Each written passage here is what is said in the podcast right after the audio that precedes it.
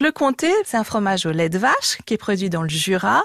Et les vaches qui les produisent sont des vaches de race Montbéliarde, des grosses vaches. Ce que j'aime beaucoup dans ce fromage, c'est que ce n'est pas un fromage industriel. C'est uniquement un fromage artisanal qui est fait par des petites fromageries coopératives. Il faut savoir qu'il n'existe pas un comté, mais des comtés. Le comté, qu'est-ce qui va varier? Quand vous l'achetez chez le fromager, ça va être son âge. Vous allez acheter un, comté qui a 12 mois, 24 mois ou 36 mois. Et puis ce que vous allez pouvoir voir aussi, c'est sa couleur. Il va être un petit peu blanc ou il va être un petit peu jaune. En fait, la couleur du fromage, elle va être liée à ce que mange la vache. La vache l'été, elle est au pâturage, donc elle va manger de l'herbe et l'herbe contient de la vitamine A. C'est ça qui va colorer le lait. Donc comme le lait est un petit peu plus jaune, le fromage, il va être plus jaune.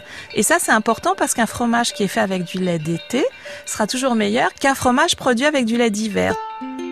Qu'est-ce qu'on en fait de, ce comté? Alors on peut le manger aussi bien cru que cuit. Alors moi ce que je vous recommande c'est de le couper en petits bâtonnets, vous le cassez en deux et puis vous sentez ce que vous venez de casser.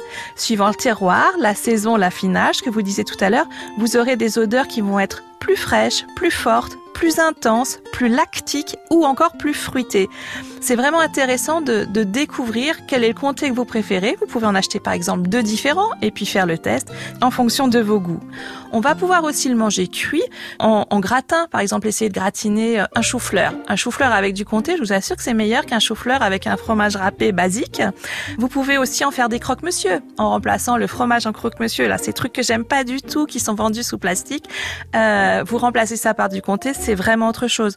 Des informations vraiment pratiques. Maintenant, est-ce qu'il faut manger la croûte du comté? Souvent on se pose la question d'ailleurs, quel que soit le fromage. Donc pour le cas particulier du comté, le fromage il est vendu en grosses meules qui pèsent 40 kilos. Donc chez l'affineur, évidemment, elles sont transportées, elles sont roulées par terre. Donc ça prend la poussière. Je vous conseille pas de la manger, je trouve que c'est mieux de l'enlever. Le marché d'Anne Taillade. À podcaster sur francebleu.fr.